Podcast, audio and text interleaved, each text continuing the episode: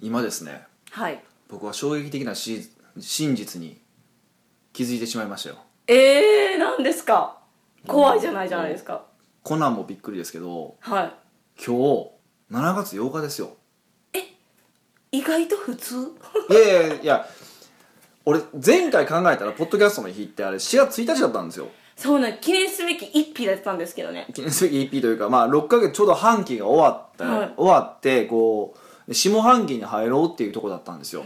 そんな日に僕はあのホテルをディスって終わったっていうのはあ思い出しましたあいいのかなと思ってましてまあいいんですけ どね全然いいんですけどいいんですかねよく考えたらそうあの、いよいよ下半期に入りまして、うんまあ、皆さんはいかがお過ごしでしょうかとあの思ったような半期を過ごせたんでしょうかねっていうのはちょっとまあ気になったとこ気になったというか心配になったというかまあね感じてるところなんですけどえどうなんですかねみんな下半期、うん終わった時点で、うんこう売り上げが良かったらよっしゃーってそのままなるのか上半期終わったらねあ上半期上半期終わったらね、うんうんうん、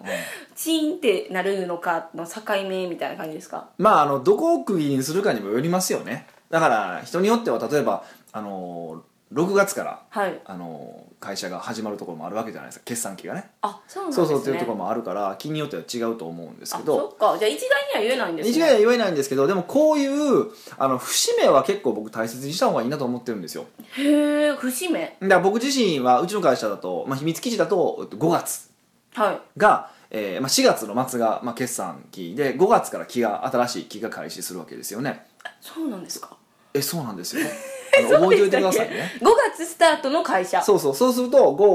567890だから、はい11から下半期に入るわけですよ会社としては、あーそうなんですね、うん、会社としてはねでもこうやって例えばあ7月から7月入ったからあこれまたあの今年一にその2016年のねはい2016年の下半期に入ったなになるわけじゃないですか、はいで例えばそれでうちだとその5月なので、えっと、11月にはあ、えーうちの会社の、おまあ、2016年度の、はいえー下半期に入ったなうーんその次1月から2017年が始まったなで,、えーで5月えー4月の末になったらあ今期終わったなっていうふうにたくさんこう区切りをつけていけるじゃないですかでやっぱりこういう区切りってすごくやっぱ僕は人にとって大事だなと思ってその時にほら決意を新たにするうーんしますよね、しましたかうーんしたねあしてないかなどっまちあ、まあまあしてるしてるそれなりにはしてる あそうなんですかそうそうだからあの3か月に1回僕の僕の場合一人でもあの経営学合宿してるじゃないですか、はいああいうのもまあそうなんですけど要は、あのわざと区切りをたくさん作ることによって、え改めて、えーこう新たな気持ちで取り組むとか、えー改めて計画を立て直す、まあ、見直すうーんっていう機会にはあのしていってるので、僕は区切りがあるっていうことはすごくいいなと思ってるんですよ。うんうん、なんか区切りに似たような感じかそうじゃないかもしれないんですけど、はいそういう節目とかお祝い事とかちゃんとしなきゃいけないのとかあるじゃないですか例えばなんだおろう盆とか還暦とかほそういうなんていううの人生の節目の話ですね今度は人生なんですか毎年ねの節目じゃなくてあとなんかあこう節目とかじゃないんですけど、うんこう仲いい子の家にもし実家に行く時とかやったら、うんちゃんとなんか親いてもいなくてもお菓子持っていくとかあるじゃないですか、もう全く関係ない話にな ってる違いますかまあ全然いいよ私ねなんまあか全然行最きま近しょそううよいうのうがんすごいいい大事やなって思ったんですよ礼儀の話ねあこれそれそれは礼礼儀儀なんでですすかよねそういうお菓子を持っていくのは礼儀の話で還暦の話とまたそれも違う しどこの話を行こうとしてるか分かれへんけどまあどこでもいいいやもうそうそうい行うこう 違うそれ節目の話に似てないですよそういうのをあなんか大切にしなあかんなんやなってこの年になってうん節目を大切にした方がいいってことそれは礼儀を大切にした方がいい話 これ まあ、礼儀の話どっちもにし、どまっあちゃんこみたいなまあ、節目はあの今みたいにこう、ね、大事にした方がいいのは、うんね改めて考えるってとこだと思うんでぜひそうやってほしいなと思うんですけど、あのーそうそそれそういうこと時しかこうかん改めてはい考えることってないじゃないですか。そうそうそうそううそんうだからそれはまあ持っておいてほしいなと思うんですけど、まあ、礼儀の話はちょっと全然話違うけどそれはすごく大事だと思いますよやっぱり。ですよねただヒデさんは、いあのお歳暮とかうん年賀状アンチ派じゃないですか、はいはいはそれとどう向き合っていいかっていうのを悩んでるんですよねい、いややりたかったらやったらええよいや、ちょ やりたかったらやっていいよって、そりゃそうですよ。うんいや、そんなこと言われたら終わっちゃうじゃないですか。おうおうおう なんか、自分の中でも、うんまあ、どっちの気持ちもあるじゃないですか。やっぱり、年賀状にもしするのならば、うんうんうんあやっぱこう送ることは大切なことやな、うんうんうんとか思ったり、うんただ実際面倒くさいなって思う自分もいるじゃないですか。うんとなんかまあめっちゃみんなから来てるから、まあ、なんかそんな読まれてるかも、まあ、読んでるだろうけどなんかこう「はいはい」みたいな感じにされてもなとか思いながらでもなんか送らへんかったらみたいな例えばじゃあそれもすごい簡単で、はじゃあ今年年賀状送ってこなかったやつの名前覚えてるお来なかったやつの名前は覚えてないです覚えてないでしょはいで来た人も覚えてるかって全部覚えてないわけじゃないですか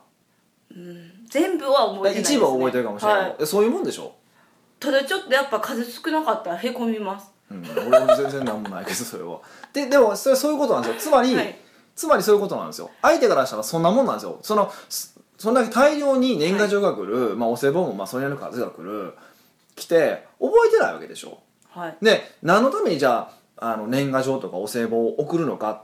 ていうことを考えたら日頃の感謝の気持ちを伝えたりとかするわけでしょでこれ正しく言うと僕感謝の気持ちが伝わるように送るわけでしょはい伝えるためだった単に言うためだったら別にまあ年賀状でもいいんですよでも伝わって初めて感謝の気持ちって意味があるわけじゃないですかでしょ相手にねそうそうそう、はいってことは年賀状とかお歳暮とかその他大勢がやることを一緒にやって相手に感謝の気持ち伝わんのって話でしょうーんそうかそうそうそうっていう話なんですよだからあのーまああそあれ特にあれの本は仕事術の本だったからまあもうねそそんなんでそのはい年賀状来たから来なかったから発注するやつなんかおるわけないやんって話もうんしてますけど、まあそれだけじゃなくて、まあ、もう少しあの考えるならばその感謝の気持ち伝わってんのって話なんですね。で例えばあの僕の知ってる人で一人だけ僕すっごいなって思ってる人がはいてて、えっと、その人は毎年、あのー手が手書き手書き、まあ、手手書きっていうか、まあ、オリジナルでいはい毎年、あのー年賀状を書かれ書いてるんですよ。手書きでオリジナル、まあ、手書きで、でまあ、あとあのもちろん印刷するんですけどね、はいでまあ必ずそのペンとかで書いてあって、はいで毎年、まあ、あのその方の似顔絵が書いてあったりとかして、うんちょっとしたなんかねこう小ネタがへえエピソードがプルッてあエるみピたいソードがなこう書いてあるんですねだから、はえっと、もう仕事引退された方なのでこう家でゴロゴロ寝寝すぎててあの犬犬にこう犬と間違えられて奥さんに踏まれたみたいな そんな感じのねそういう自虐自虐の面白いネタが書いてあるんですよ、はいはいあんなんだったらそれは意味あるよねと思うんですよ印象残ってるからうーんだって語れるもんもう一回その話について喋れるってことは印象残ってるってことでしょはいうん現にここでも喋れてそうそう喋れるわけじゃないですか、はっていうレベルのものであれば僕は素晴らしいと思いますよやしそれだったら僕やる価値はあると思うんだけど、うんうんそんなんやることもなくただ印刷して「あげましょう」みたいなこと書いて人人なんか1行2行なんか今年もお願いしますってもう一回なんか繰り返し書くようなアホみたいな年賀状しか送らんわけでし ょ意味あれへんかなって話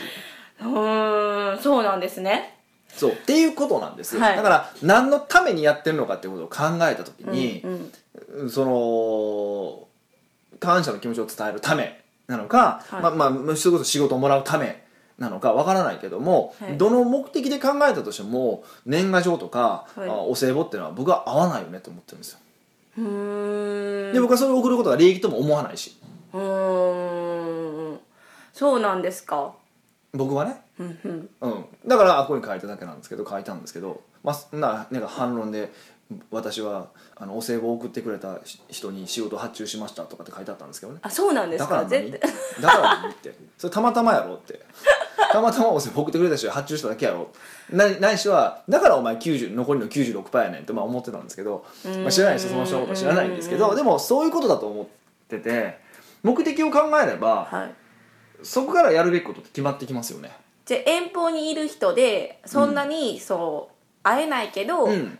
もし恩師とかにして、うんそういうチャンスできるか感謝してますっていうことをしなんていうか送ること伝えるチャンスそう伝えるチャンスとして使うのであれば、お歳暮とかだそったれはら OK だったらちゃんとその伝わるようにせよって話です毎年毎年ただあの年賀状送って無批判的に、うんあの印刷の年賀状送ってそんなん伝わるわけないやんただ送ってるだけやんそれって思うんですようーんで人によってはその年賀状を送っておくことによってつながっとけるからとかって言うんですけど、はいそんなんでしかつながっとかれへんのやったらもうもう終わってええよってうーんどうせ会わへんねんからうん大体し次あの葬式の時ですよあの だいぶ飛ぶなでそうでしょ大体そうでしうょんよほどじゃなければそうなんですか、ね、そうそうそう無駄なんですよ無駄時間の無駄そして感謝伝わってないうわーなんかまだこうふこう降りてこないんですよねこえう自分の考えとえヒデさんの言ってることを分かるうーんみたいな、まあ、あとは道徳に縛られてるからですよそういう慣習とかに縛られてるからですよ単純に道徳ですすかそういうだからまあ慣習でしょそれって、はが大事なんだっていうふうに思い込んでるからなんですけどよく考えてくださいよ年賀状まで何年前からの習慣やねんって話でしょいおーいあんなもん郵便局の陰謀ですよあんなおーそっか郵便局が始まってなかったらないわけでしょ年賀状なんてそうなんですかそうじでゃない期限は郵便局多分ねじゃあ調べてないから分からへんかあらでどう考えてもそうでしょまあそう言われたら確かにって思いました大将だあれんからねうーん何をあんな必死に書くのか僕にはよく分かんないですけどね何のために書いてるかも僕はいまだに理解できないですだから今だからそれを何のためにっていうこといろんなことおっしゃる方いらっしゃいますけど全く一人として納得できないですねあーそうなんであすのね価値観が違う世界なんだなっていうことではなくて、はいもうロジックが間違えてるだからね全部むやみに別にそのお歳暮とか年賀状を批判してる意味でもないからでしょヒデさんがいやだから基本的に批判してますよだからそういう意味のないことやってるのが意味ないただ意味のあるやり方やったら合ってるよっあいいて言ってるからそれはいいと思いますよ、うんそんなでも意味があるやり方があるとは思えないですけどね嘘えでもあの人のやあの先おっしゃったああそういう方だったらねそうそうそううんそれは意味のあるそうそう意味年賀状のある方だから僕だからそれ一人しか見たことないんですよこんだけ生きてて今もなお送ってこられるんですか最近もうちょっと体調崩されてやめられたみたいな、まあ、ん結構年いってる方なんでやめられましたけどそういうのやったら逆にこっちとしても待ち遠しいですねえ何書いてるんでやもねワそれクワク逆みたいなでもそれってことは、はいこっちも同じこと返さなあかんって結構プレッシャーじゃない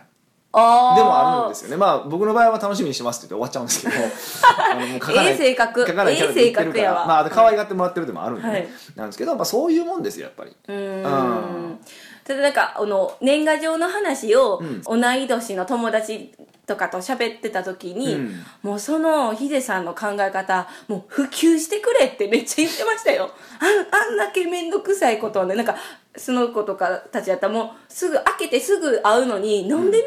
状書かなあかんねんってめっちゃ愚痴言ってたからどこにも「え私そんな年賀状書くのとかない?」とかそうそうだからやめやめた方がいいやめた方がいいそう本当やめた方がいいああいう無駄な慣習はねうーうんんルールみたいな感じやからですかしかもねやっぱりなんかこの人がやってるから私がやってないとかああかんわとかあるじゃないですか普通の会社やったら うんうちは思えへんけどねそうなんですけど、そういうことを目の当たりにしたらあなんかいろいろ厳しい世界やなってめっちゃ思いますあーだから僕の場合でもお歳暮とかももちろん送らないけども、はい例えばうーん結なんやろあ結婚じゃない出産の時のお祝いとかは絶対送るし例えば普通の会社の付き合いの人でもうーん送るし、はいあのそういう大事な時にしかもちょっとまあ結構考えたものを送る送るんですよね必ず僕の場合は。っていうふうにやってると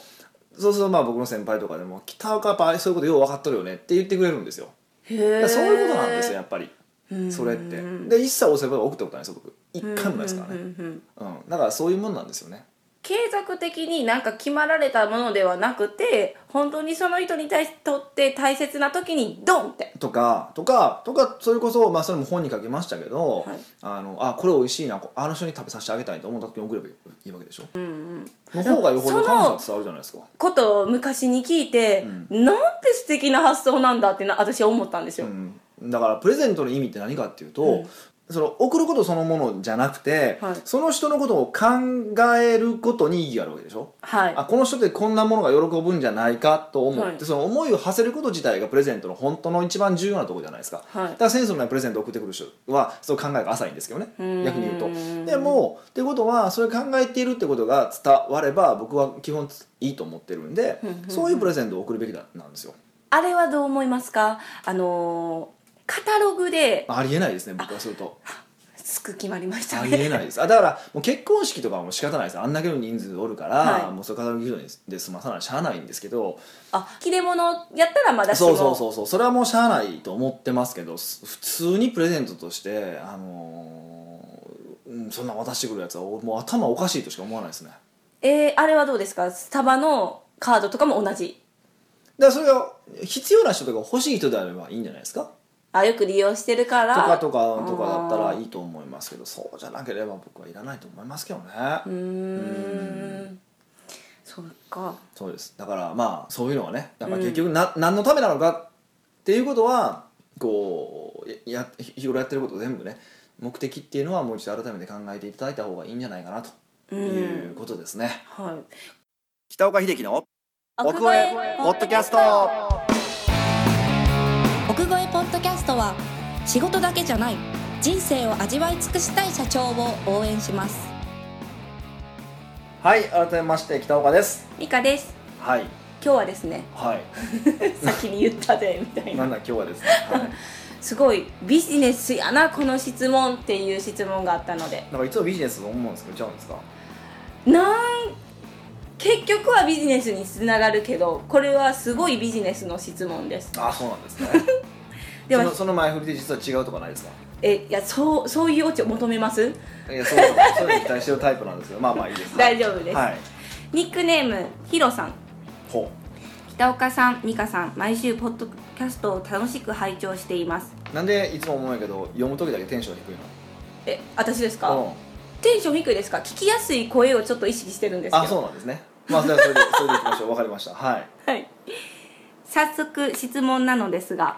なぜ会社を経営している人の多くがペルソナを作っていなかったりマーケティングをしていないのでしょうかなぜ北岡さんが提唱するような売り上げが上がる仕組みを作らないのでしょうかマーケティングはセールスを楽にする活動だと思っていますその活動をせずになぜセールスばかり行うのか北岡さんなりにお答えをお待ちしておりますという感じなるほどねえすごいビジネスっぽくないですかビジネスっぽいですけどなんでなんでしょうね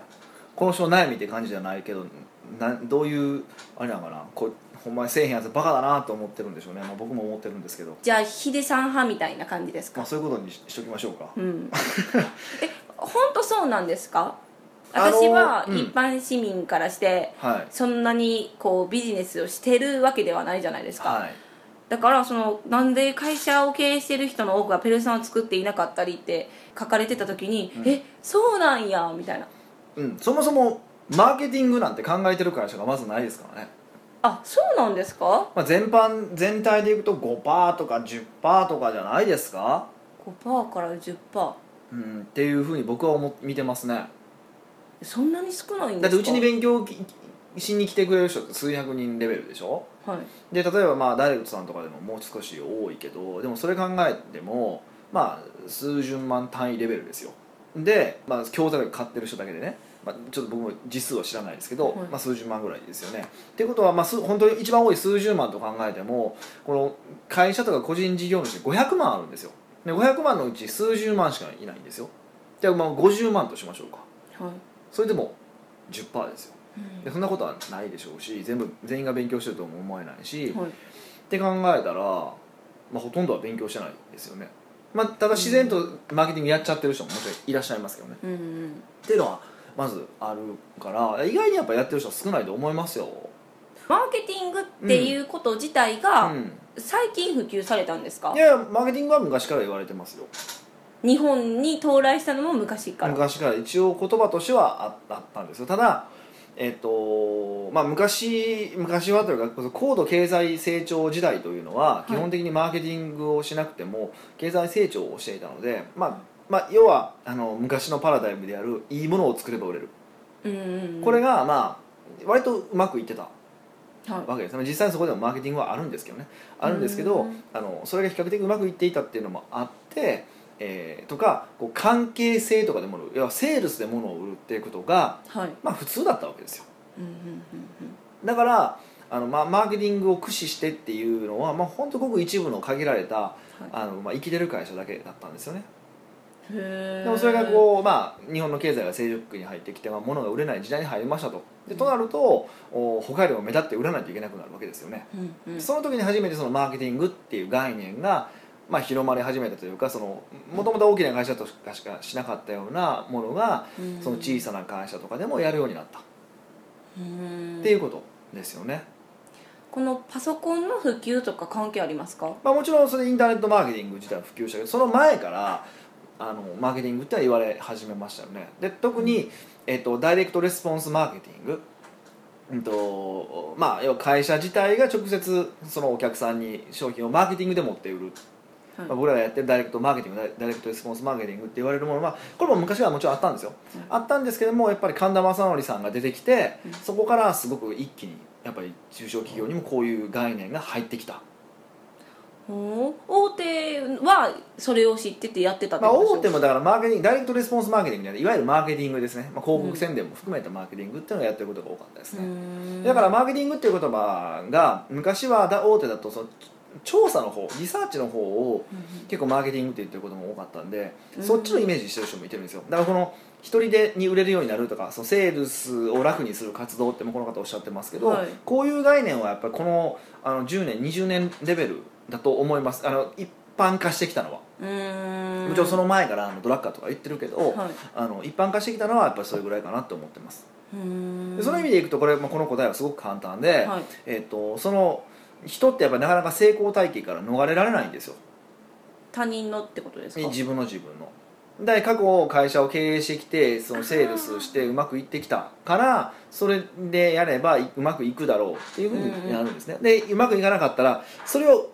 どうやったらうまくやれるかって考えるんですようんセーそうでルスすねそうセールスをよりうまくなれば売れるはずだと思っちゃうんですようんでもじゃあそういうことじゃなくてもうそもそも根本的にやり方を変えないといけないわけですね本来はもう売れなくなってたら、っていうことなんですけどなかなかそこに,、まあ、に人なので盲点があるのでそうですねまあ、それなかなか気づけないっていうのは大きいかなと思いますね、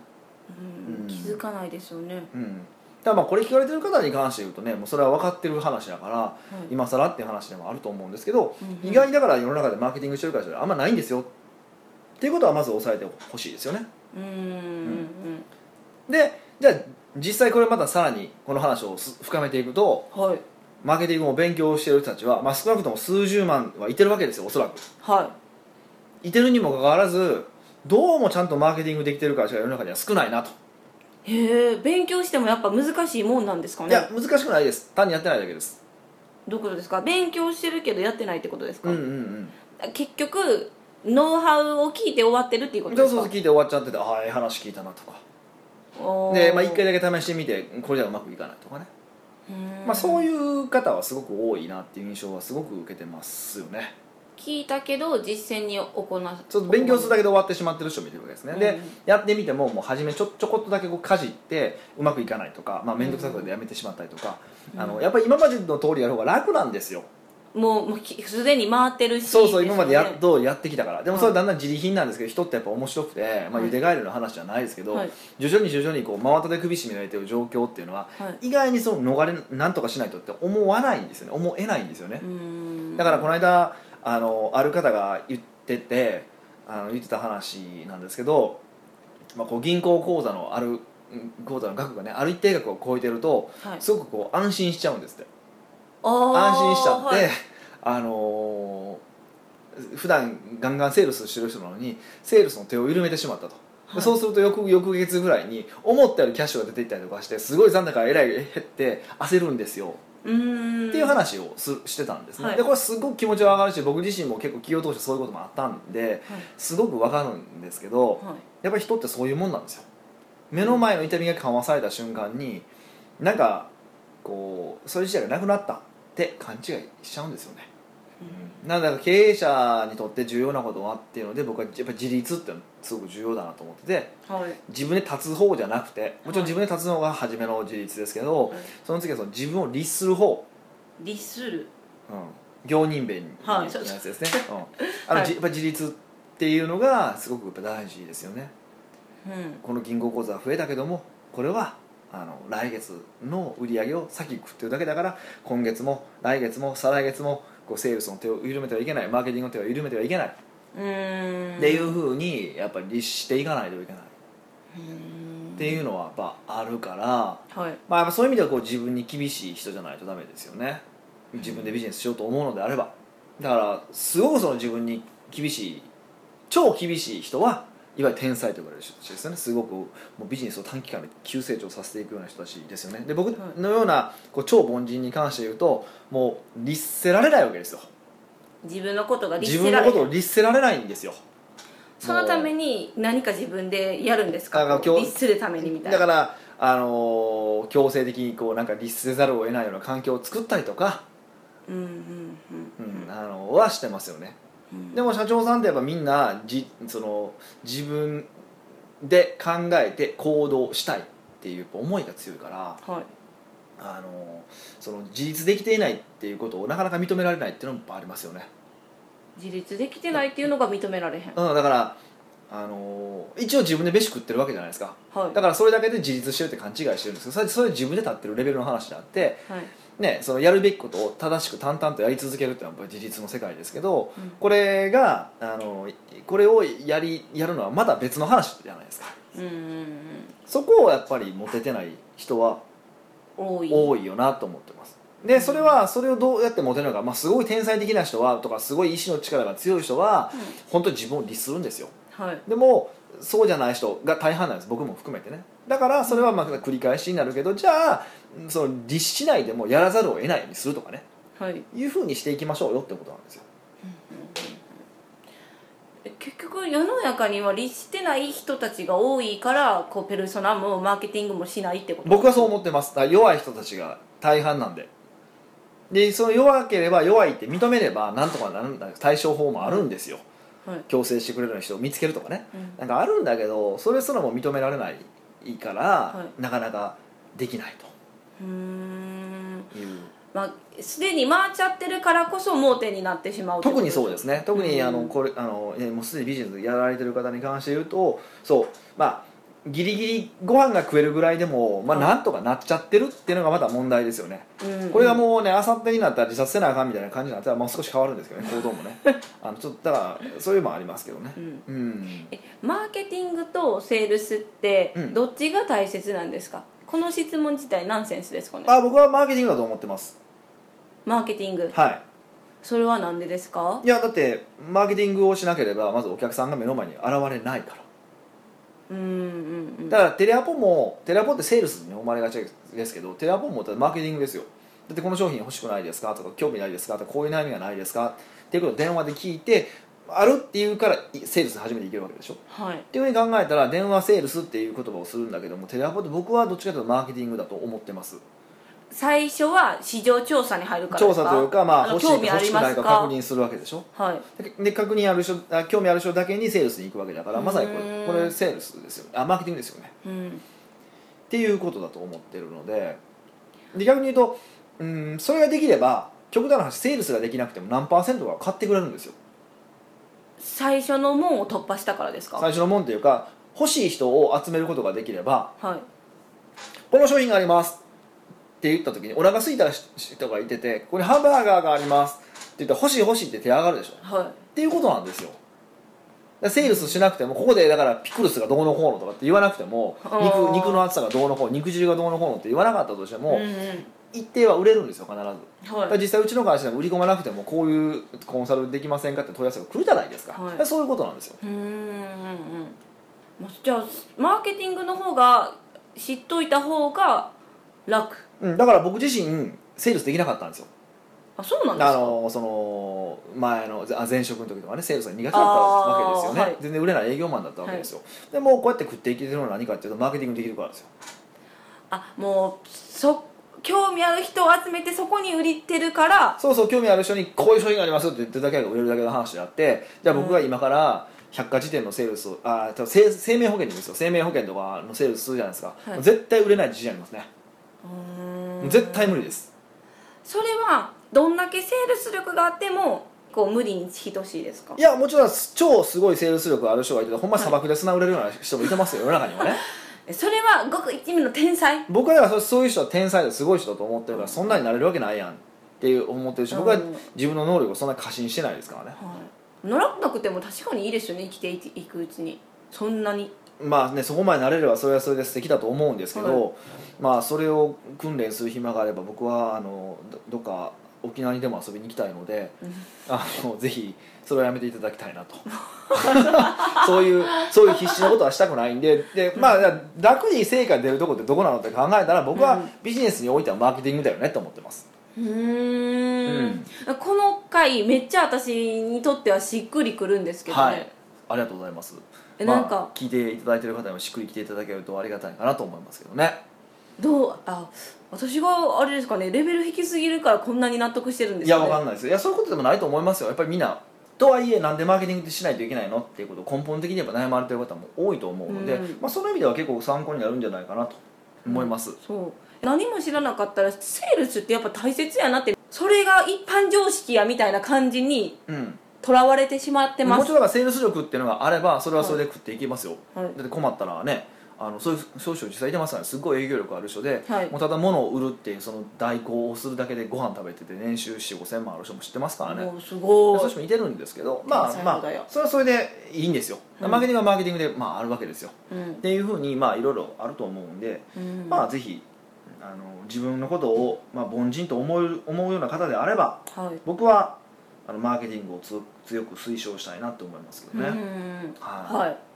ありがとうございい、ます、はいあぜひマーケティングひねまた学んでいただけると学んでいただく、ね、きっかけにしていただけるといいかなと思いますはいはい、奥越えポッドキャストではあなたのビジネスに関する悩みはもちろん聞きたいけど誰に聞いたらよいかわからないような素朴な疑問など北岡がサクッと時にぐさっとお答えいたします、うん、あの今回みたいな重たい話じゃなくてもいいです からねはいぜひ質問フォームよりお問い合わせくださいはい、ありがとうございますありがとうございます